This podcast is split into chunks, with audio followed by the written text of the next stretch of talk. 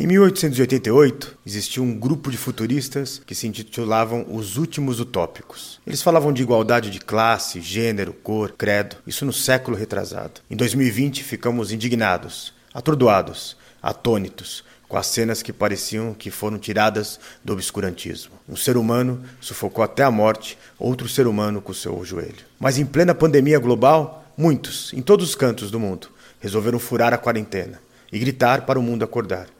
E gritaram: sem justiça, sem paz.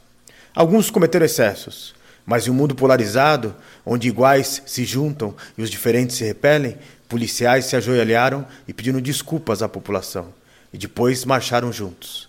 É disso que precisamos, de construtores de pontes e não de incendiários.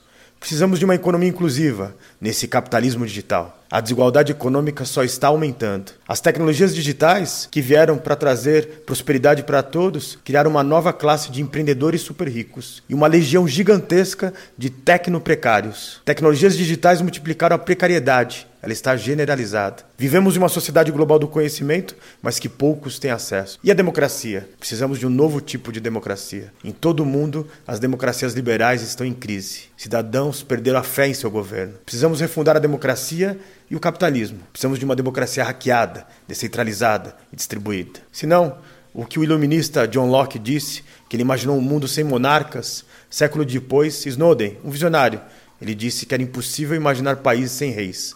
Chegará o um momento em que eles olharão para trás e dirão o mesmo dos presidentes políticos. Talvez um dos grandes legados dessa pandemia é que vamos compreender que precisamos entrar na era da transparência radical, curar o mundo das desigualdades e perceber que nos importamos pelas pessoas, independente da sua cor, classe, gênero, religião, escolhas, porque afinal somos pessoas de uma grande aldeia global.